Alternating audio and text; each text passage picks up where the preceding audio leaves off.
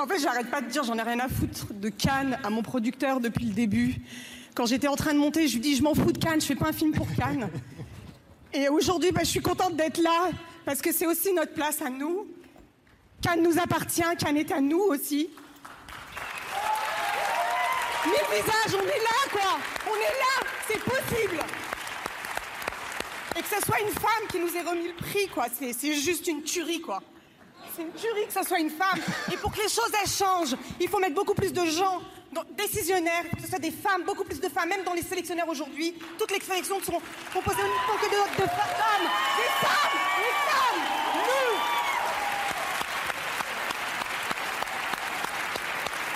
Je voudrais dire merci. Merci à qui À Edouard Vintrop. Hé, hey, Vintrop Je vais le dire, t'as du clito.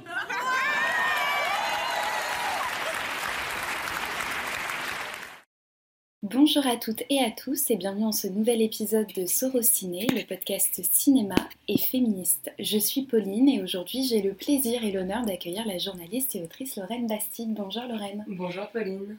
Pour celles et ceux qui ne connaîtraient pas Lorraine, même si j'en doute, elle est entre autres la créatrice du podcast La Poudre et la cofondatrice du studio Nouvelles Écoutes.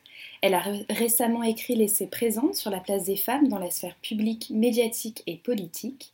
En novembre 2020, La Poudre s'est déclinée en livre. Si le premier tome rassemble les échanges de Lorraine avec les écrivains et écrivaines et les musiciennes, le tome 2, disponible dès le 19 mai, pile pour la réouverture des salles, rassemble les échanges de Lorraine avec les femmes qui révolutionnent le cinéma, les regards, les pensées et en bref le monde. Lorraine, dans un premier temps, j'aimerais te poser une question. Quel est ton rapport avec le cinéma? Euh, bah Merci beaucoup de m'accueillir, Pauline. Je suis très heureuse d'être là.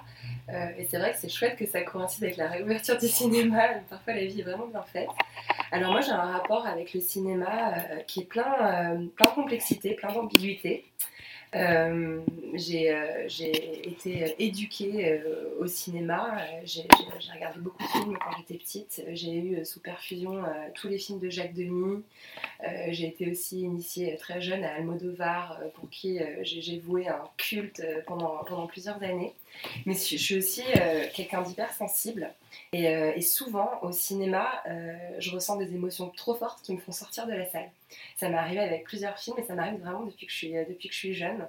Donc, euh, donc voilà, c'est un rapport en fait assez intense euh, peut-être parce que j'ai aussi conscience euh, de la force euh, du cinéma sur, sur nos émotions, bien sûr, mais aussi sur nos représentations et sur nos constructions.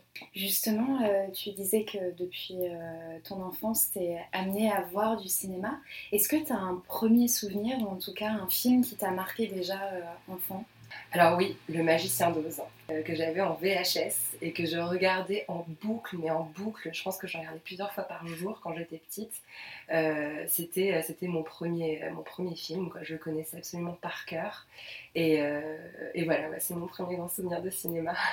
Est-ce que le cinéma t'a accompagné euh, plus tard en tant que journaliste, euh, puis euh, par la suite dans ta déconstruction et, dans tes réflexions féministes où ça a été vraiment, on en reviendra après, le premier épisode de La Poudre était enregistré avec Rebecca Zotowski. Est-ce que avant tu avais conscience que le cinéma pouvait justement être un, un, objet de déconstruction? Je pense que cette prise de conscience, elle est venue relativement tard. Euh, je pense que j'ai commencé à me poser ces questions sur le cinéma euh, quand j'ai commencé à me poser des questions euh, sur le genre et le féminisme.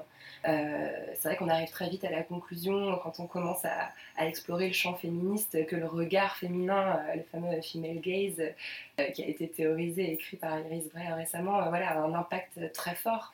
Et puis quand on commence aussi à avoir les chiffres, à constater que les femmes dans le cinéma sont si rares, qu'elles sont si rarement récompensées. Donc je pense que oui, la première prise de conscience que j'ai eue, c'était certainement d'ailleurs euh, en 2016 euh, quand, quand, je préparais l'interview de Rebecca Zotowski et que je me suis dit tiens, je vais regarder euh, comment ça se passe dans le monde du cinéma et j'ai découvert ces chiffres édifiants notamment celui d'une seule palme d'or remise à une femme au Festival de Cannes, ce qui veut quand même tout dire. Enfin, je pense que tout est posé là. Donc, donc voilà, la prise de conscience, elle est venue de là. après, je pense que sur le plan, pas forcément que féministe, mais sur le plan politique, je me suis prise une claque dans les années 90 avec la haine. Et voilà, moi je suis vraiment, enfin j'avais 15 ans quand la haine est sortie. Et, et, je me souviens vraiment de, des discussions politiques qui ont émergé sur les quartiers populaires, sur le racisme, sur les violences policières à ce moment-là. Et je pense que c'est le premier film qui m'a démontré voilà, le lien très fort qu'il y avait entre le cinéma et la société. Euh, pour revenir à, La Poudre, donc en 2016, euh, tu publies un premier épisode de La Poudre dans lequel tu invites Rebecca Zlotowski. Ce qui est drôle, c'est quand on lit euh, les premières pages de ton tome 2 ou, ou même le dernier épisode avec Memouna Doucouré, c'est que tu dis que finalement, c'est peut-être pas si anodin que tu aies commencé avec une réalisatrice, puisque la révolution féministe qu'on connaît aujourd'hui, elle, elle part du cinéma. moi, enfin pour, euh, pour amener la discussion là-dessus, euh, récemment, il y a une auditrice de, de Sorociné qui me disait qu'elle a pris conscience que le cinéma, c'est pas que du divertissement et que finalement, euh, au début de cette affaire Weinstein, tout le monde pensait que c'était le monde du cinéma, le petit monde. C'est normal, c'est les paillettes. voilà, il y a, presque un, un, système qui s'est recréé dans le cinéma. est-ce que, ma question serait la suivante, est-ce que euh, par euh, le biais du cinéma, finalement, on arrive à, une pensée féministe 2000, euh, des années 2020 alors si je vais faire un lien entre le fait que la première, ma première invitée de la poudre a été une réalisatrice et le fait que la révolution féministe actuelle, la révolution MeToo, je pense qu'on peut l'appeler comme ça, soit venue du cinéma, c'est plus dû à, ce, mécanisme qui fait que de fait, les femmes du cinéma, on leur tend plus facilement le micro. Et, euh, euh, c'est quelque chose que j'essaie d'expliquer dans Présente. Euh, voilà, comme, comme tu l'as très bien dit, quand MeToo a éclaté, on avait un peu envie de dire oui, mais c'est le monde du cinéma, c'est un monde qui est très sexualisé, c'est un monde où les femmes sont des actrices, les hommes sont des producteurs, donc c'est vrai que ça se passe comme ça. Et en fait, non, ça se passe comme ça absolument partout. Et ça a émergé d'abord dans le cinéma, cette prise de conscience, mais en plus petit à petit, on se rend compte qu'il n'existe pas un seul milieu où les femmes échappent à cette prédation sexuelle. Mais peut-être que euh, les actrices d'Hollywood étaient les femmes au monde, étaient dans la posture euh, la plus euh, la plus facile entre guillemets parce que c'était quand même très dur aussi pour elles de prendre la parole pour voilà pour, pour parler pour être écoutées pour voir euh, leurs paroles relayées médiatiquement, euh, pour être dans une position aussi euh, de, puissance politique, économique suffisamment grande pour pas craindre en fait pour leur vie, pour leur carrière, après avoir pris cette parole. Et, moi je crois que en 2016, quand je débutais mon podcast, quand je cherchais autour de moi une femme à qui je pouvais tendre le micro, euh, bah, si je me suis tournée vers Rebecca, c'est parce que bon, déjà je la connaissais bien, c'était une copine euh, depuis plusieurs années. Et puis aussi, voilà, je cherchais une femme qui avait, euh, qui avait de la puissance, qui avait de l'expérience, qui savait bien parler, qui allait aussi intéresser le grand public. Donc c'est tombé sur elle aussi. Donc je pense que. Voilà, enfin, je sais pas si, si, tu vois ce que je veux mm-hmm. dire, mais je crois qu'en fait, il y a des mécanismes un peu, un peu similaires, quoi, qui font que, ouais, on entend d'abord les femmes du cinéma, mais évidemment, euh, ce qu'elles disent, ça, révèle le monde euh, dans son ensemble et pas que leur milieu. Ça me fait penser au témoignage d'Adèle Haenel qui disait justement que si elle en parle aujourd'hui, c'est parce qu'elle a euh, une certaine posture maintenant, qu'elle a une carrière aussi et qu'elle a plus peur. tu, sais, tu, en parles dans le dernier épisode où tu dis que tu aimerais avoir justement Adèle Haenel dans ton podcast.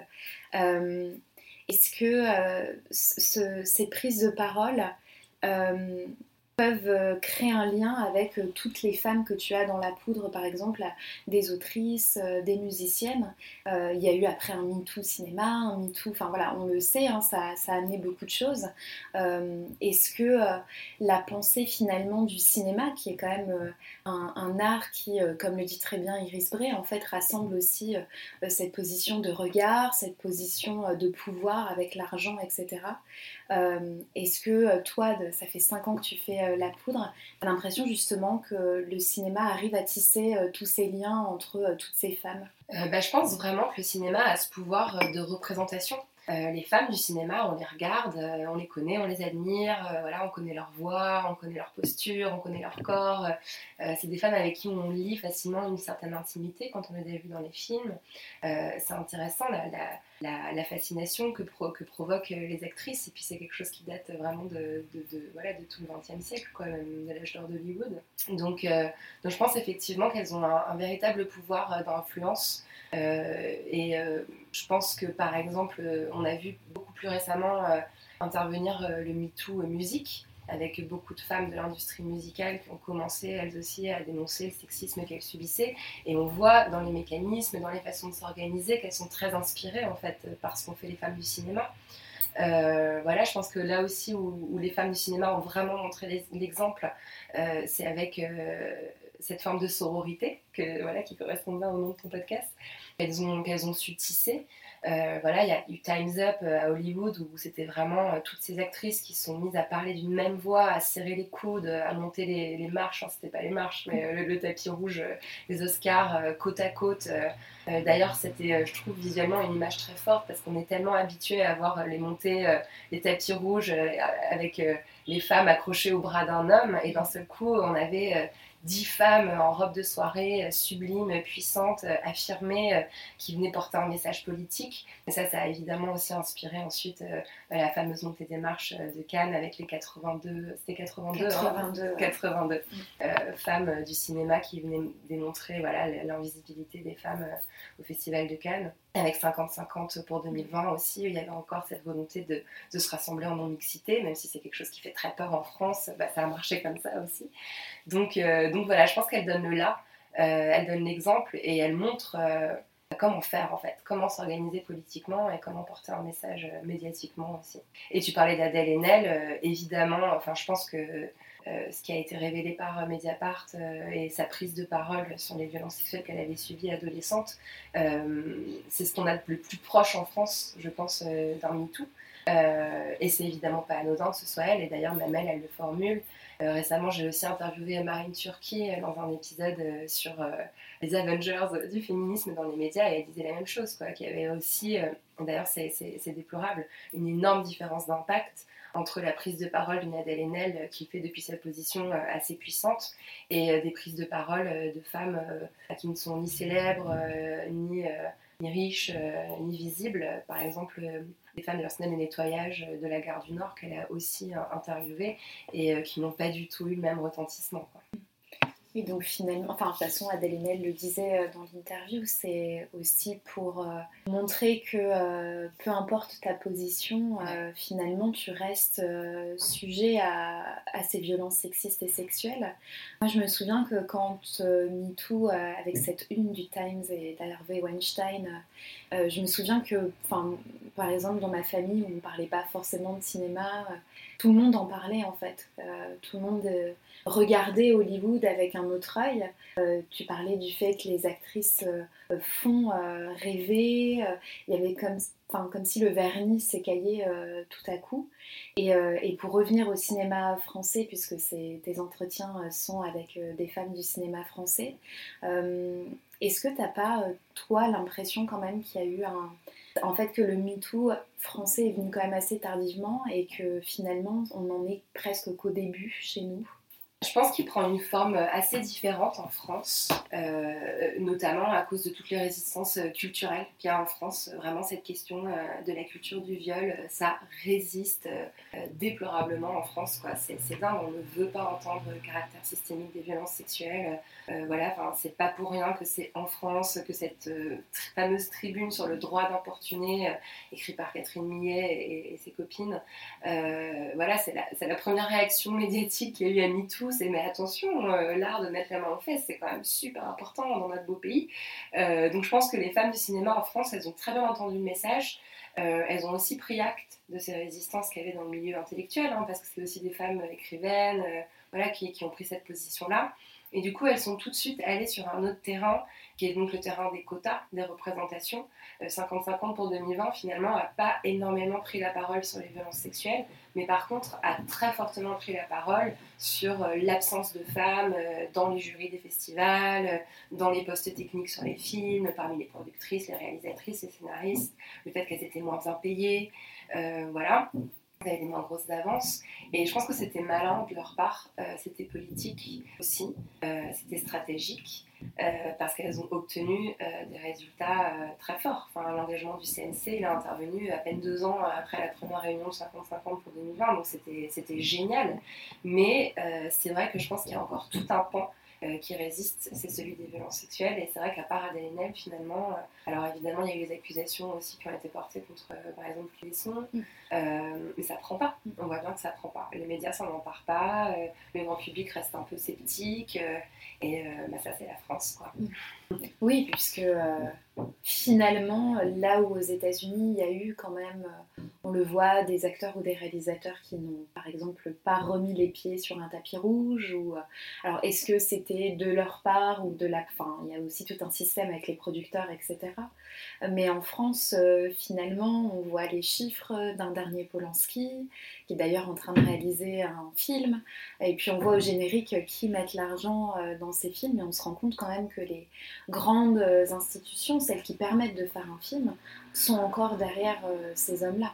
Bah, c'est vrai que l'exemple de Polanski, euh, il, est, extrêmement éloquent. Enfin, je pense que toutes les féministes ont vibré très fort cette fameuse cérémonie des Césars où euh, Adèle Haenel et Céline Sciamma euh, se sont levées et se sont cassées parce que la symbolique était trop forte et trop évidente. On, voilà, on a cet homme qui est accusé euh, de, viol par plusieurs dizaines de femmes qui étaient pour la plupart mineures au moment des faits. Enfin, c'est des accusations gravissimes. Et pourtant, ah oui, bah, c'est lui qui gagne, c'est le meilleur film, on sépare l'homme de l'artiste, etc., mmh. etc. Et tu as raison de souligner que c'est aussi une question d'argent c'est une question de pouvoir économique, tout ça, évidemment. Et d'une culture, tu en parlais tout à l'heure. Euh, quand on s'intéresse à l'histoire du cinéma en France, avec la Nouvelle Vague notamment, il y a aussi cette création de l'auteur puissant et de l'auteur, euh, euh, contrairement par exemple à des photos de tournage de plateau aux États-Unis où le réalisateur est parmi plein de techniciens. Quand on regarde les photos, c'est assez intéressant de regarder justement les photos euh, j'en parlais l'année dernière euh, par rapport aux Oscars notamment, où tous les films euh, nommés avaient eu dans un carrousel d'images sur Instagram une photo, sauf celui de Greta Gerwig, seule femme nommée à ce moment-là. Et je me disais finalement le pouvoir des photos sur un tournage peut, peut amener une construction d'image. Là où on avait ces réalisateurs, Tarantino, etc., avec leur équipe de tournage, elle, elle n'y avait pas le droit. Euh, et, ça a été un petit peu signalé. Ils n'ont pas supprimé le poste et ils ont dit qu'ils n'avaient plus assez de place ou, qu'ils n'avaient pas trouvé d'image. Il suffisait d'aller sur Google, vraiment. Il y avait une dizaine d'images d'elle euh, en train de, diriger ses actrices, euh, en train de montrer aux actrices les dernières images mises. en France, pour revenir en France, il y a aussi ce, problème d'image de femmes sur les tournages. Euh, dont tu parlais par exemple par rapport au collectif 50-50 qui a beaucoup euh, fait d'études euh, mises publiquement en ligne, donc c'est facile en plus de les retrouver, sur la place des techniciennes, combien elles sont, de preneuses de son, de cadreuses. Et en fait, c'est des images qu'on n'a pas. On les a très peu. Bah, c'est super intéressant. Euh, je t'avoue que je ne me suis jamais penchée sur la question. Et, euh, voilà, tu as, une expertise sur le sujet. Quoi. Enfin, je, trouve ça, je trouve ça passionnant et je trouve que ça révèle aussi un mécanisme finalement euh, que qu'on retrouve dans tous les champs, c'est l'invisibilisation. Et l'invisibilisation, euh, elle est concrète en fait. Et effectivement, le fait qu'on ait peu d'images, euh, bah, ça, ça, démontre bien euh, que peut-être qu'on va plus se précipiter pour faire des photos des comédiennes et puis complètement oublier de photographier effectivement la cadreuse, la scénariste la réalisatrice qui sont derrière la caméra. Ça, en, ça, en, dit long, c'est très symbolique. Après, en t'écoutant parler, je me demandais si on pouvait pas aussi y lire là aussi une posture qui serait propre aux réalisatrices. Euh, dans, le livre, il y a une interview de Julie Gaillet qui a, produit euh, ce film, qui a produit et réalisé d'ailleurs, euh, ce film très intéressant sur les réalisatrices. Et, et on, voit bien, alors il, est, marrant ce film parce qu'au départ, vraiment, elle, a tout le monde, hein, enfin, de Agnès Varda Catel enfin, tout, tout, elles sont toutes là. Et, euh, et, en fait, au départ, elles se défendent toutes du fait qu'il y aurait une façon féminine de faire du cinéma. Genre, mais pas du tout, moi je fais du cinéma, ça n'a rien à voir avec genre, etc. Mais elle arrive à révéler un certain nombre de mécanismes, un certain nombre de façons de faire qui sont en fait spécifiques aux femmes du cinéma. Et peut-être qu'il y a justement une forme d'humilité plus grande. Euh, peut-être. Euh, que les femmes euh, réalisatrices elles vont moins euh, la jouer voilà, des murges tout puissants. Alors effectivement, les images de, Tarantino ou, de, je sais pas ou Clint Eastwood qui sont toujours en majesté. voilà, j'ai fait mon film, ils disent mon film, mon film, mon film. Je suis assez convaincue que les réalisatrices vont avoir beaucoup plus tendance à dire oui, bien sûr, j'ai fait ce film, mais c'est grâce au soutien de cet extraordinaire producteur, cette merveilleuse ingé son. Et peut-être que voilà, il y, a une forme de mise en retrait aussi qui est, qui est en fait une forme de sexisme intériorisé. Euh, qui peut expliquer euh, peut-être ce mécanisme. Mm. Oui, enfin là, en, t'écoutant aussi, euh, on parlait tout à l'heure de la Palme d'Or de Jane Campion. Au final, on la voit pas tant que ça. On n'en parle pas tant que ça. Et, et en faisant la revue, là, parce que j'en suis depuis huit mois, et, et, et, je vois aussi que l'Oscar par Catherine Bigelow, en fait, on n'entend pas tant que ça parler d'elle. Euh, quand on regarde les revues cinéma, les, podcasts cinéma, les, on ne parle pas de son actualité. Euh, contrairement aux hommes, on en parle beaucoup. Et effectivement, est-ce que c'est aussi parce qu'elles sont en retrait et parce qu'elles travaillent vraiment en collectif? Euh, récemment, j'ai revu le documentaire d'Arte sur Carole euh, Rousseau-Poulos et Delphine Seyrig, Insoumise, euh, où il y a un passage génial où Delphine Seyrig dit qu'elle a compris le féminisme quand elle a commencé à écouter les femmes qui l'entourent et qu'elle a commencé à travailler avec elles. Et cette envie aussi de, collectif. Bah oui, puis, et puis et ça, ça, relève aussi beaucoup des médias, ce que tu décris là. Et là, pour le coup, c'est mon champ d'expertise, c'est un, endroit que je connais bien. Euh, et il y a énormément de mécanismes qui expliquent le fait qu'on donne moins la parole aux femmes dans les médias. Enfin, toute ma prise de conscience féministe, elle a découlé de ce, constat, de ce chiffre que j'avais lu en 2015 euh, du Global Monitoring Project euh, qui disait qu'il n'y avait que 24% de temps de parole des femmes dans les médias.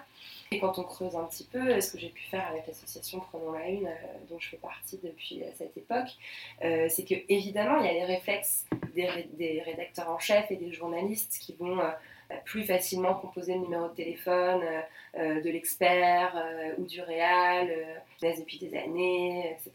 Mais il y a aussi de la part des femmes, qu'elles soient expertes, économistes ou sociologues, ou bien réalisatrices, ou bien écrivaines, de moins souvent accepter les demandes d'interview par parfois impression de manque de légitimité. Euh, c'est plus compliqué pour une femme de parler dans les médias. Elles sont plus souvent interrompues, elles sont plus souvent contredites. Euh, leur, euh, leur, image est très souvent déformée. on va commencer leur portrait en décrivant leur chevelure et leur paire de chaussures avant de parler de leur livre. Donc ça, c'est quelque chose qui décourage parce qu'elles savent comment ça va se passer. après, il y a aussi des questions économiques. voilà, les femmes sont plus souvent bah, moins bien payées, plus précaires. Aller parler à un journaliste ou à une journaliste, euh, bah, ça prend deux heures d'une journée, c'est pas rémunéré. Euh. donc voilà, il faut déjà aussi avoir une certaine aisance pour pouvoir se le permettre. Et euh, donc tous ces mécanismes-là, sans parler de la charge mentale et domestique, hein, parce que quand il y a une émission télévisée le soir à 19-20h et qu'on a les enfants récupérés à la crèche, bah, on dit non, quoi, aussi. Donc voilà, il y a tout un tas de mécanismes qui expliquent qu'on entend moins les femmes parler.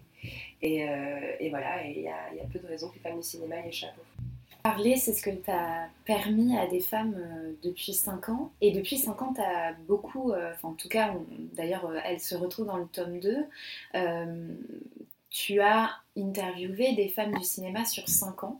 J'aimerais savoir, même si ça va être une question qui, va, qui est un peu grande, quel est le bilan que tu peux en tirer de ces 5 ans où on a vécu MeToo? Ton premier épisode est sorti avant MeToo qui est sorti en décembre 2016 et l'affaire Weinstein a éclaté en octobre 2017.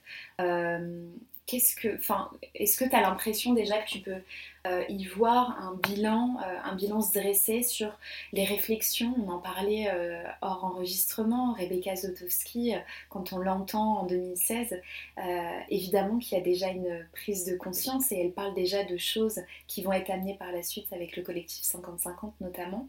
Mais on sent aussi qu'il y a des choses qui depuis ont fait leur, leur, chemin. Est-ce que tu as l'impression que tu peux déjà dresser un bilan et que tu vois une énergie collective dans ce qu'elles peuvent dire euh, bah, C'est vrai que Rebecca, c'est un super bon exemple.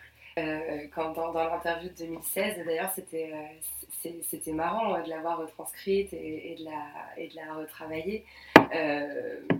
Bah, il y, a des choses, par exemple, elle dit qu'elle est plutôt opposée au quota, qu'elle pense pas que ce soit nécessaire, alors que voilà, deux ans plus tard, au sein de 50-50, elle était à la tribune en train de, revendiquer ça, elle a vraiment porté ça auprès du CNC et, et son action a été vraiment décisive. Donc on voit que euh, voilà, cette déconstruction a avancé, que les lignes ont bougé pour elle. Peut-être qu'il y a un cran de colère aussi qui est monté entre temps, une colère politique euh, et saine, une colère quand même. Et, euh, je trouve que finalement, sur l'ensemble du livre, on retrouve ça en fait. C'est-à-dire même Ouda Benyamina, que j'ai interviewé très tôt, à la même époque que Rebecca d'ailleurs, enfin, l'épisode est sorti début, début 2017. Euh, pareil, il y a une certaine euh, timidité. Elle avait beau avoir dit à Cannes euh, on a du clito et avoir eu ces, ces, ces, paroles très très fortes. dans, dans l'épisode, elle elle y va pas non plus euh, très franchement euh, sur le sexisme, d'ailleurs ni non plus sur le racisme, euh, même si évidemment elle portait déjà tout ça, elle avait déjà construit mille visages, mais elle préfère parler de quartier populaire. donc, donc je pense qu'en fait ce qui se passe sur ces, sur ces 4-5 ans que couvre le livre, c'est on voit apparaître une licence en fait euh, à la colère, à la revendication politique, à nommer les choses. Euh, et, plus on avance dans le livre, plus on nomme franchement le sexisme, le racisme. D'ailleurs, bah, il y a un épisode avec Aïssa Maïga qui est un moment aussi assez, assez charnière, au moment où sort Noir n'est pas mon métier, qui est déjà, enfin qui porte déjà en germe tout ce qu'elle va dire un, an plus tard au César pendant ce discours qui a été aussi, je pense, un grand tournant euh, sur les questions euh, bah, racistes euh, au, sein, au, sein, du cinéma. Donc, donc voilà, je pense que. Et ça se termine avec Iris Bray, qui pour le coup porte un discours absolument politique, assez radical, où, tout est nommé sans, sans, sans rond de jambe, quoi, sans, sans précaution. Et c'est ça qui s'est produit, je crois.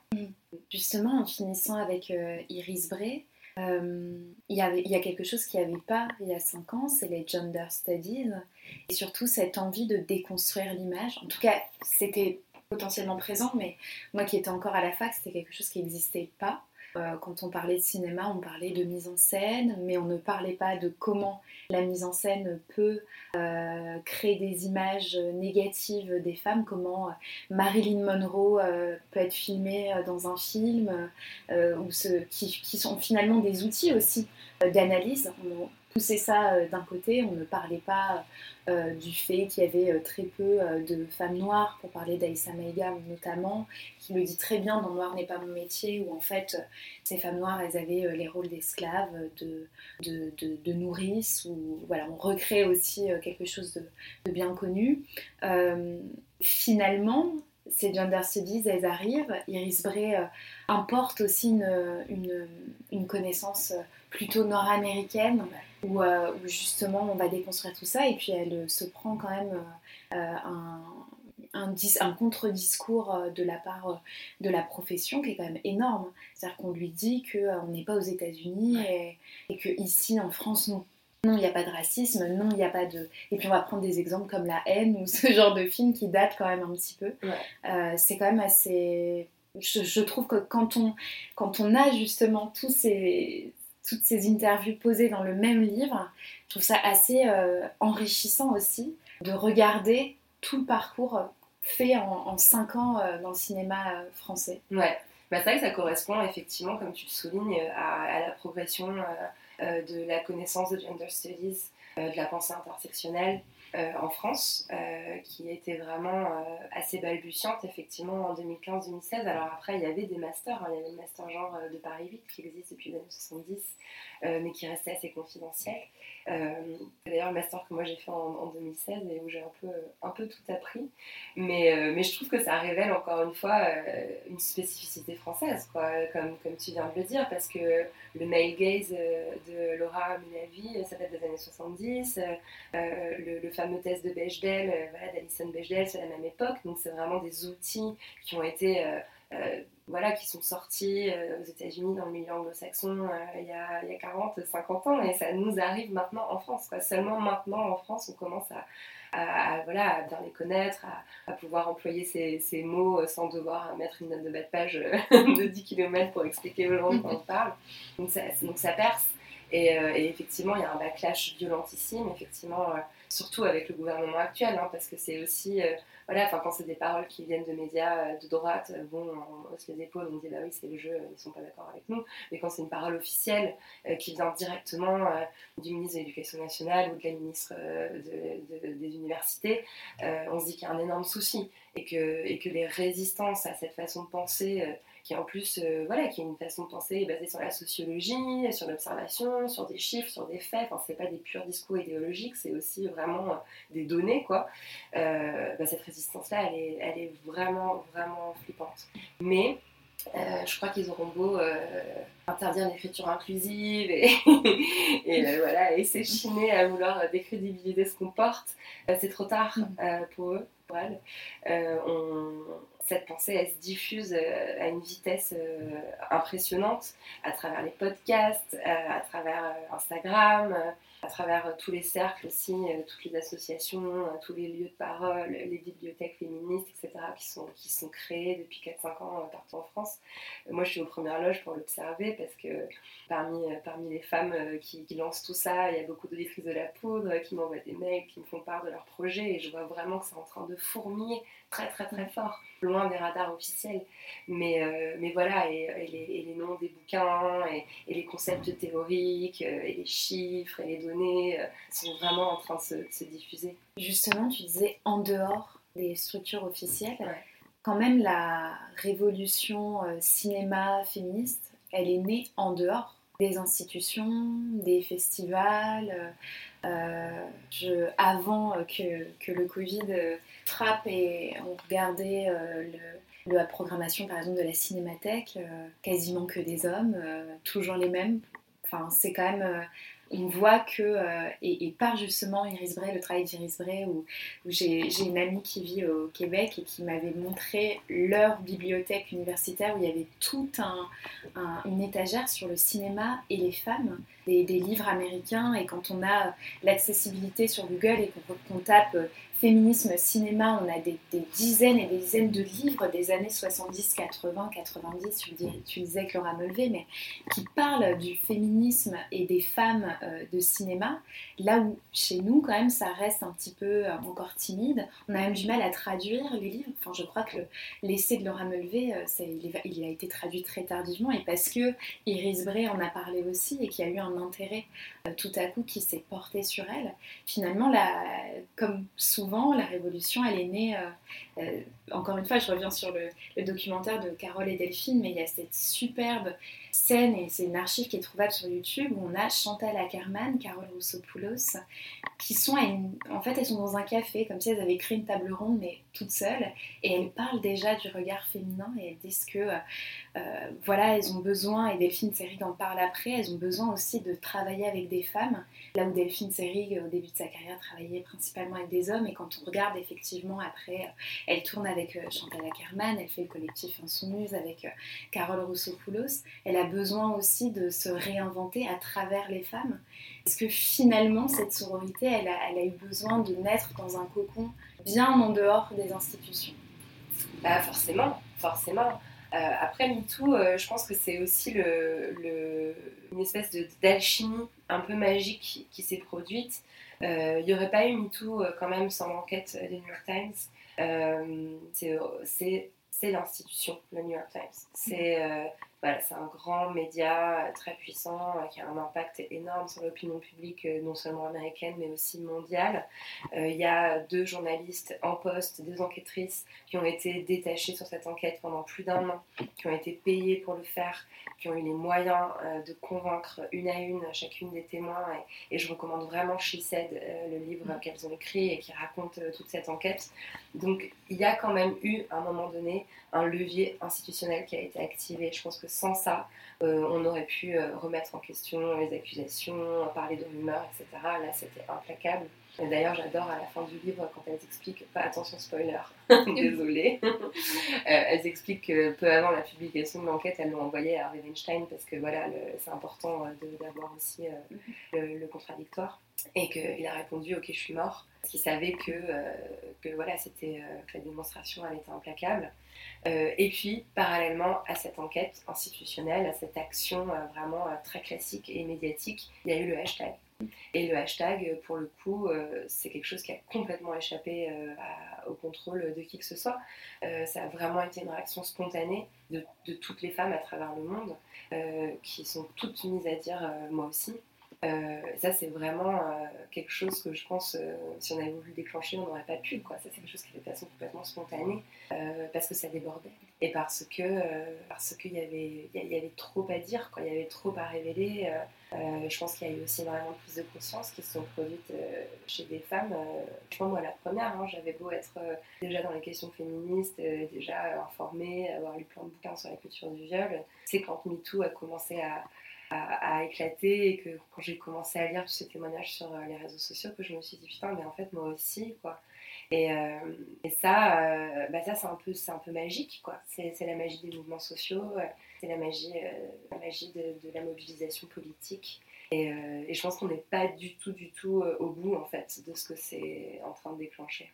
Et puis finalement, ils influencent ces mouvements, les institutions. On le voit euh, euh, dans les festivals. En plus, on est quand même un pays où il y a le plus de festivals de cinéma, donc c'est quand même assez euh, riche. Mais on, voit que tous les festivals, enfin moi en interne, je le vois depuis 2-3 ans, il y a une sélection où on va justement interroger les femmes. Je pense, notamment il y a deux ans au festival d'Annecy, qui est un festival spécialisé dans l'animation, où il y avait une table ronde avec le, gros du gros des studios d'animation avec euh, une productrice de chez la Warner, euh, une, femme de pouvoir euh, à la Walt Disney Company, enfin vraiment tout, tout cette, une table ronde qu'on n'aurait probablement pas vue il y a quelques années parce que on se serait dit effectivement la non-mixité, là où on se posait pas la question quand il y avait que des hommes interviewés. On le voit aussi sur ces petites tables rondes du Hollywood Reporter chaque année aux Oscars en fait, plus ça. Alors, c'est un peu aléatoire, mais plus ça avance, plus il y a des femmes cinéastes invitées. Là où à une époque, il n'y avait que des hommes, comme si. Euh, par contre, les rondes d'actrices, euh, c'était. Euh, bah, elles, étaient là et il y en avait beaucoup. et, je trouve que c'est quelque chose finalement qui est. Il y a eu une, certaine prise de conscience quand même, ou en tout cas, ils ne pouvaient pas faire semblant qu'il ne se passait rien. Et, et, tout de suite, en dehors du collectif 50-50, ou des, mobilisations plus, euh, on va dire, cadrées, il y a eu quand même euh, cette, réflexion, alors qui peut paraître des fois minime, mais mis bout à bout, euh, c'est des choses qu'on peut voir quand on est à l'intérieur et on se dit, bah, maintenant il y a Women in Animation ou ce genre de, de, trucs qui vont spécialiser justement sur les films et leur genre. C'est quand même assez. Enfin, moi je trouve que c'est assez porteur aussi. Même si des fois on peut faire un constat amer, hein, de se dire que ça va pas assez vite, euh, que euh, la crise du Covid aussi a, reculé un petit peu les choses. Son collectif 50-50, c'était 2020. Euh, or, je ne pense pas qu'en 2021 on ait atteint cette parité espérée. Donc c'est un constat un peu en demi-teinte finalement. Mm bah, c'est encourageant, hein, tout ce que tu racontes. Enfin, moi, je, je voilà, j'ai pas le nez dans la file du cinéma en permanence et je sais que tu es, voilà, es, en position d'observer les choses. Donc, si tu vois que ça bouge, euh, c'est tant mieux. Euh, c'est certainement parce que bah, ces deux leviers que je, je décrivais tout à l'heure, ils sont en train de céder petit à petit. Et, voilà, il y a de plus en plus de journalistes qui doivent se dire ah, bah, zut, il me faut une femme, je vais un peu chercher, je vais un peu me bouger les fesses, chercher un contact, euh, me creuser la tête pour trouver une interlocutrice. Et ah, miracle, il y en a plein, regarde. Et peut-être aussi que de leur côté, les femmes se sont dit à leur tour, tour oui, c'est important que j'y aille, c'est important que je parle. Donc, donc ça cède, ça bouge, c'est super important. C'est super important. Puisque la prise. Pour revenir à ce que tu disais tout à l'heure, je le vois aussi en interne, on ose plus en tant que femme aussi parler euh, je sais que, enfin voilà, l'histoire de, mon podcast naît aussi comme ça, c'est-à-dire que j'écoutais des podcasts cinéma où il y avait euh, soit pas de femmes, soit elles étaient là, mais on les entendait très peu sur une heure, une heure et demie euh, d'antenne, de, on les entendait quasiment pas. Là, elles, elles, vont aussi vers le devant, en fait, ça se nourrit l'un et l'autre. Exactement, ouais. moi, c'était vraiment la conviction que j'avais à l'origine de la poudre. Vraiment, je me suis dit, bah, peut-être que en créant un podcast où on n'entend que des femmes, euh, ça va euh, donner envie à d'autres femmes de prendre la parole. Euh, tout simplement, en fait, donner, donner confiance, mm. montrer que bah, nos vécus, nos, nos, pensées, notre travail a de l'importance, qu'il ne faut pas se laisser effacer, qu'il ne faut pas se laisser interrompre. et voilà, et je pense que la démarche, elle a, elle, a, inspiré des auditrices elle a donné envie euh, peut-être euh, à, des femmes de parler. Et, ce qui est intéressant, c'est que cette démarche-là, euh, au moment où je l'ai entreprise, il y avait plein plein de démarches similaires qui étaient en train de s'entreprendre un peu partout. D'ailleurs, tout à l'heure, en t'écoutant parler des femmes de l'animation, je pensais aux femmes de la BD, qui pour le coup, bah, c'était avant MeToo. quand il y a eu cette, cette, révolte des femmes de la BD au festival d'Angoulême, je crois. Euh, et, voilà, et en fait, euh, bah, c'est vraiment euh, cette capillarité que je te décrivais tout à l'heure. chacun de nos projets, en fait, donne naissance à, des prises de parole dont on n'a même pas forcément conscience. Et, c'est ça qui, c'est ça la révolution qui est en train de se produire. Elle est, elle est, peut-être pas très visible, elle est peut-être un peu souterraine, mais, mais elle est certaine. Hmm. Après, on le voit aussi, le temps que ça se mette en place, les productions, etc. On le voit dans le cinéma. On voit euh, sur les films même. Euh, je fais très attention au générique. Maintenant, il y a des génériques où ils mettent chef avec deux F, enfin F, E. Ça me fait vraiment plaisir. Il y a des, euh, des, des, référents 50-50, il y a des référents et référentes de, de, pour les scènes intimes. C'est des choses qu'on voit en observant vraiment en détail justement les génériques ou quand on, je parlais beaucoup, et enfin, dans ton livre présent, en parles aussi énormément, le, besoin aussi d'avoir des chiffres et d'avoir, euh, même quand on est intimement convaincu, c'est même pas pour nous convaincre que oui, il y a un problème. Je veux dire, on n'a pas besoin d'avoir euh, ce chiffre des 23% de réalisatrices en France pour vraiment s'en rendre compte. Mmh. Mais en tout cas, ça pose une base et un socle où on arrive justement après à observer dans les génériques, euh, dans les... Ces dernières années, on parlait tout à l'heure de Céline Sciamma avec Portrait de la jeune fille en feu qui a aussi amené quelque chose, une vraie discussion. Je trouve que c'était un peu le point d'honneur de la discussion, enfin des discussions qui étaient en train de se créer. D'un coup, cette discussion, elle avait lieu... Euh, au Festival de Cannes, euh, où s'entremêlait Portrait de la jeune fille en feu et et le film d'Abdelatif Keshish, quoi. Et où elle, revient d'ailleurs Céline Sciamma sur ça et sur le fait qu'ils ont un regard qui euh, n'est pas le même, mais qui est quand même une question de regard. Je trouve ça assez. Euh, là, avec euh, du coup, il faut toujours un certain temps pour faire un film, le produire, le, le monter, etc. Et en fait, on a un petit peu ces films qui commencent aussi à venir après quelques années de, de, débat. Ouais, ouais, ouais c'est vrai que bah, c'est sûr qu'on va voir arriver une nouvelle génération de réalisatrices.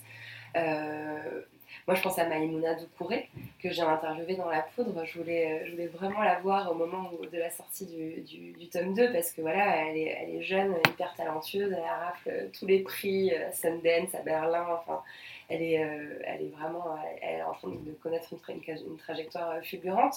Euh, néanmoins, regardons ce qu'elle se prend dans la gueule. Euh, c'est ça en fait, toujours. Euh, c'est-à-dire qu'on peut trouver plein de raisons de s'enthousiasmer, mais on peut aussi trouver plein de raisons de flipper. Euh, c'est-à-dire qu'on a une femme réalisatrice issue des quartiers populaires, noire, qui vient porter un, message politique super nuancé, super intéressant sur la sexualisation des adolescentes, sur les réseaux sociaux, sur les, les, traditions, sur la façon dont on vit dans les quartiers populaires. Enfin, son, message politique, il est, foisonnant. Et euh, on arrive quand même à faire naître une polémique monstrueuse euh, parce que bah, Netflix a choisi euh, une image des gamines en crop top sans expliquer correctement ce qu'il y a derrière le film. Et ça, ça montre quels égards on a pour le travail des femmes réalisatrices. Euh, ça montre qu'elles ont beau passer des années à travailler sur leur long métrage, il suffit du choix débile de je sais pas quel directeur, parce que allez, on va quand même parler que c'est un homme qui a, qui a, signé l'accord pour le visuel du film. Il suffit qu'il y, ait cette paresse en fait intellectuelle en face pour que d'un seul coup, ce qu'elle se mange, ce soit une énorme vague de haine et de cyberharcèlement. Donc, donc c'est fragile. Et d'ailleurs, c'est Siama aussi mm. s'en prend plein la gueule tout comme Alice Coffin, euh, voilà, qui n'est pas réalisatrice, elle, qui est, journaliste et écrivaine, mais qui dans Le Génie Lesdin parle très longuement euh, euh, des Céline Sciamma et de l'impact des, des, productions culturelles, notamment pour les femmes lesbiennes qui se voient jamais représentées. voilà, enfin, Céline Sciamma, c'est merveilleux ce qui, ce qui lui est arrivé et je, pense que son film cartonne dans le monde entier, mais il faut aussi rappeler qu'elle a reçu énormément de haine, qu'il y, y, a des émissions sur, euh, sur euh, Radio France où elle a été, euh, on lui a craché dessus, mm. voilà, elle a eu des très mauvaises critiques dans la presse française d'ailleurs. Donc, donc voilà, je pense qu'on a affaire à des pionnières, mm. à des femmes qui sont vraiment voilà, intelligentes, courageuses, déterminées, mais elles le font dans un contexte d'adversité voilà, qui, qui, montre quand même que les résistances sont encore bien, bien fortes. Quoi et où en même temps on leur permet pas non plus euh, de parler d'elles euh, vraiment. Enfin, je trouve qu'il y a aussi un truc de. Euh, elles font l'actu, donc Memouna Doucouré par exemple, mais on lui, lui tend pas trop non plus le micro pour, pour qu'elle s'exprime. Alors j'imagine qu'au début ça devait être un petit peu compliqué par rapport à Netflix. Ce qui est d'ailleurs assez dingue parce que la polémique est arrivée des États-Unis. En France, on ne parlait pas trop du film et d'un seul coup la polémique est arrivée, donc on en a parlé. Et ça, à chaque fois, ça me. Enfin, moi, ça faisait quelques temps que j'avais vu le film. Euh, on, on, était euh, quand même relativement une niche à en parler. Euh, la presse était plutôt d'accord pour dire que c'était un film qui, justement, parlait de la sexualisation des jeunes filles. Et puis d'ailleurs, il y a tout ce, cette construction et déconstruction du regard qu'elle interroge dans cette scène Netflix a choisi de mettre en avant, euh, qui, en dehors d'une... Euh, ça a posé aussi la question de l'éducation à l'image et comment... On, Iris Bray, d'ailleurs, on a fait un essai euh, récemment, mais sur comment aussi on, invite les gens à voir les images et comment on, peut leur donner aussi un bagage pour comprendre ça. Je trouve que c'est quelque chose quand même qui est assez intéressant et important aussi pour pas laisser les gens en dehors euh, c'est vrai que moi je reçois parfois des messages où on me dit timidement je suis désolée, j'écoute et je sais pas ce que c'est en fait telle ou telle chose, est-ce que vous pouvez m'expliquer pour que je comprenne mieux? Et en fait là à ce moment-là je me suis dit il faut quand même expliquer parce qu'on est entre nous, finalement on recrée un entre-soi sans le vouloir. Euh, je me suis un petit peu perdue mais dans, le fait de elles sont pas elles sont portées euh, par le public par quelques personnes de la presse mais elles sont pas portées, euh, aidées. Euh, j'ai pas l'impression qu'il y a un vrai. Euh, je veux dire, les, les, les, gens du cinéma ne se sont pas bousculés pour dire c'est honteux ce qui lui arrive. là où on va avoir des, encore une fois, des, des tribunes pour, pour dire que. Alors, il y a quelques années, hein, il y avait une tribune pour dire qu'il fallait laisser tranquille Polanski, quoi. Mm. Bah ouais. bah, on, on, revient à, ce problème français, quoi. Je pense qu'il y a aussi. Enfin, je sais pas est-ce qu'Adèle Haenel, elle a reçu énormément de soutien euh, quand, elle a, quand elle a dénoncé son, son agresseur euh, Je suis pas sûre. J'ai pas elle s'est un peu levée euh, toute seule, quoi. Voilà. Enfin, avec Céline Sciamma, bien sûr. Ouais, je crois qu'Iris Bray aussi, d'ailleurs, dans la salle, elle s'est levée, et puis apparemment, il y a plusieurs personnes qui, qui, ont suivi. Mais voilà, moi, j'ai pas fait passer des communiqués de presse dans tous les sens. mais, mais bon, il y a, je sais pas moi, des Agnès Jaoui, des Corinne Massiero, cette génération aussi un peu, un peu d'avant qui, a, du courage, euh, qui a peut-être aussi suffisamment de bouteilles et suffisamment euh, de succès populaire pour pouvoir se permettre de prendre cette parole. Mais je sais qu'il y a plein de femmes dans le cinéma qui, qui, osent pas parce qu'elles savent que derrière elles vont se faire euh, défoncer par Dominique Besnéard qui, va balancer sur Facebook un truc en disant qu'elle va, détruire, leur carrière. Et D'ailleurs, ce qui est assez drôle, c'est que dans la dernière saison de 10%, ce qui a été quand même pas mal décrié, c'est qu'il y a un épisode au César, au, César 2020, hein, donc cette fameuse cérémonie où Adèle se lève et ils en parlent pas. c'est comme si ça n'avait pas existé. Ouais, je Je me demande si j'ai pas lu que c'était un, un, hasard, enfin que en fait à l'époque, non, y a, c'est pas, enfin je sais pas. Peut-être, je sais juste que ça avait fait parler. C'est vrai que quand j'avais vu l'épisode, je me suis dit que même si effectivement à ce moment-là, quand ça a été tourné, euh, c'était pas prévu, c'est un petit peu bizarre quand même de. Mais c'est marrant, c'est ça. 10%. Euh, enfin, euh, je, je, reviens au bouquin, mais il y, a Fanny Herrero qui est interviewée dans le livre et, et, et c'était vraiment, je crois, une des interviews où, où moi j'ai le plus appris parce que j'avais très peu d'informations sur le métier de scénariste. Euh, d'ailleurs, c'est encore une spécificité française. Aux États-Unis, le scénariste, il est quasiment euh, cité sur le même plan euh, que le réalisateur ou la réalisatrice. D'ailleurs, Allociné, je me permets, maintenant met en avant juste en dessous, donc quand vous allez sur les fiches de film, maintenant il y a le réalisateur et les scénaristes. Alors qu'avant c'était ouais. cas. C'est très très récent, c'est parce que justement il, y a eu tout un problème avec la série En thérapie notamment où les scénaristes ont un petit peu fait une grève parce qu'on les a pas euh, assez remerciés. Ouais. Et, euh, et elles sont en train de bien se révolter là, j'ai l'impression, euh, les scénaristes. Mm. Et, et, je trouve que Fanny Herrero, d'ailleurs, elle est, elle est très précurseuse. Mm, mm. je pense qu'elle a vraiment, vraiment donné le là aussi de tout ça. A quand même écrit 10%.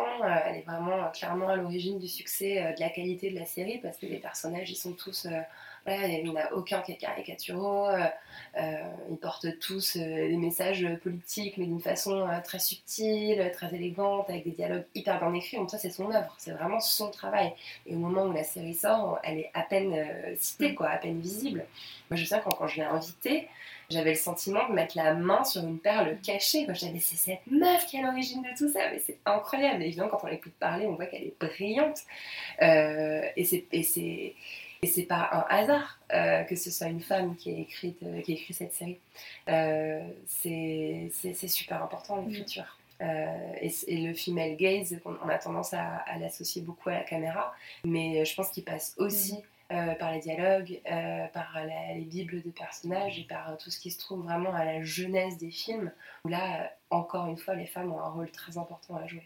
D'ailleurs, quand c'est des films réalisés par des hommes et qu'on a quand même euh, des personnages féminins, je pense euh, là tout de suite par exemple à Thelma et Louise qui est réalisé par Ridley Scott, et en fait, peu de gens savent, mais c'est des, scénaristes femmes à l'origine, donc il y a quand même aussi cette idée que euh, si un, un, homme peut aussi faire du finalier, parfois c'est aussi que dans la salle d'écriture, il y a aussi un regard de femme derrière et qui va lui dire bah, peut-être que ça, euh, on peut éviter, ou on peut faire euh, autre chose. Et c'est vrai que l'exemple de Fanny Herrero est quand même euh, assez parlant en France, surtout sur une série où on parle de cinéma, on est vraiment dans les coulisses du cinéma et comment le cinéma se, déroule. C'est vraiment presque l'apogée en fait de, de, notre conversation actuelle. Complètement.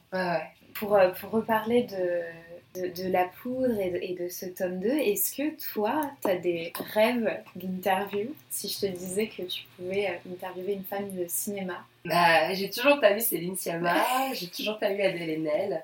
Euh, voilà, Céline, euh, c'est marrant, je sais qu'elle n'en voudra pas de révéler les coulisses de ça, mais enfin, une ou deux fois, euh, j'ai failli euh, la, la, faire, et puis au dernier moment, elle me dit non, c'est pas forcément le bon moment, etc. Enfin, je, n'arrive pas à la convaincre, et finalement, je la laisse, euh, elle, a, certainement mieux à faire, un nouveau film qui sort, etc. Adèle Haenel, j'espère encore, peut-être pour la saison 6. J'aimerais vraiment bien. Et sinon, bah après, chez les Américaines, évidemment, j'adorerais avoir Ava DuVernay. Euh, des femmes euh, comme ça de pouvoir euh, qui ont énormément changé les choses. je sais pas, une actrice américaine que j'adore. si je peux rêver vraiment. Moi, je suis, fan, je suis, fan, de Drew Barrymore. Je sais pas pourquoi, j'ai toujours adoré cette, cette, meuf. Je trouve que même encore aujourd'hui, elle, assure. Euh, Puis elle, a un côté aussi très. Elle, elle, l'ouvre, ouais. ouais. elle est engagée. Même là récemment sur les questions écologiques, j'ai mm. vu qu'elle avait aussi beaucoup elle a, repris euh, une, exploitation agricole, je crois. Enfin voilà, j'aimerais bien, j'aimerais bien parler avec elle. Euh, avec qui j'aimerais bien parler aussi? Oh, il y en a plein, il y en a plein. Alors, c'est pas, le, pas le cinéma, et hein, je suis en train de bugger sur son nom, mais I May Destroy You. Euh, Michaela Coel. Voilà, Michaela Coel. Euh, J'adorerais l'interviewer aussi. J'ai trouvé complètement incroyable, en fait, cette série. J'ai regardé deux fois. j'ai regardé une première fois au, premier degré et une seconde pour comprendre pourquoi j'avais ressenti des choses aussi fortes. et ouais, j'aimerais bien l'interviewer aussi. Voilà, c'est un petit, une petite liste sympa. on les contactera pour. merci, merci Je suis très fière de ce bouquin. Euh, vraiment, je trouve que ça fait vraiment sens de, de rapprocher les interviews euh, de façon euh, thématique comme ça. Et puis il y a des interviews vraiment qui me tiennent beaucoup à cœur dedans. on ne l'a pas mentionné du, tout de, tout l'épisode et je le regrette, c'est Déborah Lucumona. Bien sûr, mais on peut le faire si tu Ouais, je trouve que c'est important de parler, de parler d'elle, de parler de cette interview que, que j'avais vue, enfin que j'avais faite juste après l'avoir vue sur scène dans Anguille. Alors Anguille sur le théâtre, mais bon. c'est quand même aussi euh, avant tout une actrice de cinéma. Euh, elle a reçu euh, dans son César en tant qu'actrice de et cinéma. Et puis elle a 26 ans. Et elle est si jeune. Et elle est si jeune. Et, et elle est, et je trouve qu'elle est vraiment. Enfin, je trouve qu'au fil de cette interview, on a, on a, on a eu cette, cette tendance à, à dire voilà, évidemment les actrices, les actrices, etc. Et, euh, et, je trouve qu'elle est vraiment en train de complètement renouveler en fait euh, ce que ça veut dire être actrice, euh, qu'elle est vraiment en train d'imposer parce que c'est une personne absolument authentique qui à mon avis ne sait pas mentir et donc elle sache très bien jouer, ce qui est, ce qui est intéressant, est vraiment en train de complètement renouveler ce qu'on entend par actrice aujourd'hui. Et, voilà, et je trouve que la lire, parmi les interviews que j'ai vraiment le plus aimé relire, euh, et édité parce que quand même pour, euh, pour, le, pour les imprimer on, désoralise un petit peu l'entretien.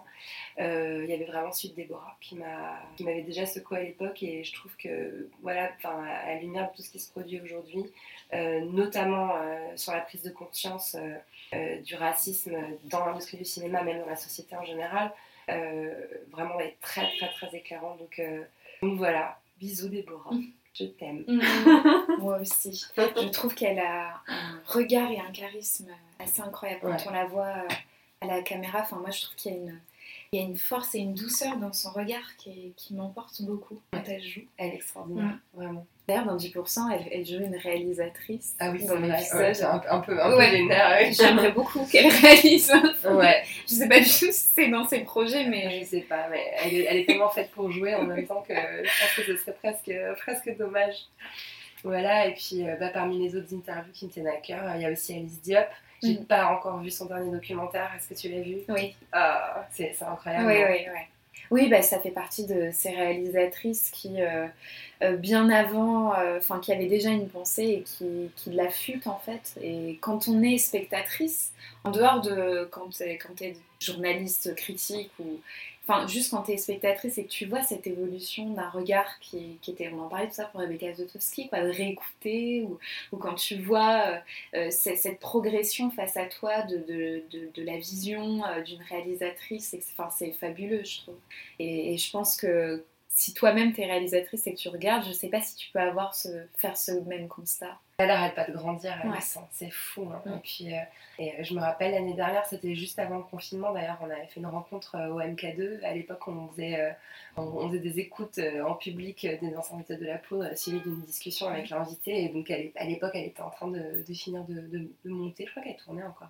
Et, et ouais, j'ai tellement hâte, euh, tellement hâte de voir ça. Euh, je pense que Alice, c'est une intellectuelle en fait. Mm. C'est, je pense que c'est quelqu'un qui porte dans l'époque euh, un regard aussi important que dans les années 50, Sartre et Camus. Quoi. Elle, est vraiment en train de, de, faire chausser des lunettes sociales aux personnes qui voient ces films qui sont vraiment fondamentales. Mm. J'aimerais tellement qu'on entende plus mais, euh, mais elle, se, montre pas souvent. J'ai vraiment eu de la chance de l'avoir mm. à mon micro à l'époque. La sergence qu'on disait euh, tout à l'heure. Exactement, ouais, ouais, exactement. Mm. Eh bien, écoute, merci beaucoup. Bah, merci à, toi, Pauline. C'était un vrai plaisir d'échanger avec toi. Bah, merci pareil. invité. Je t'en prie, merci à toi. Et puis, euh, n'oubliez pas, du coup, le livre sort le 19 mai. Euh, le jour où les salles réouvriront, avec des films de réalisatrices, euh, notamment je pense à Slalom de Charlène Favier, qui parle aussi euh, de violences sexistes et sexuelles. Donc je me permets d'en parler puisqu'il sera à l'affiche le même jour. donc voilà, et à très vite pour un prochain épisode.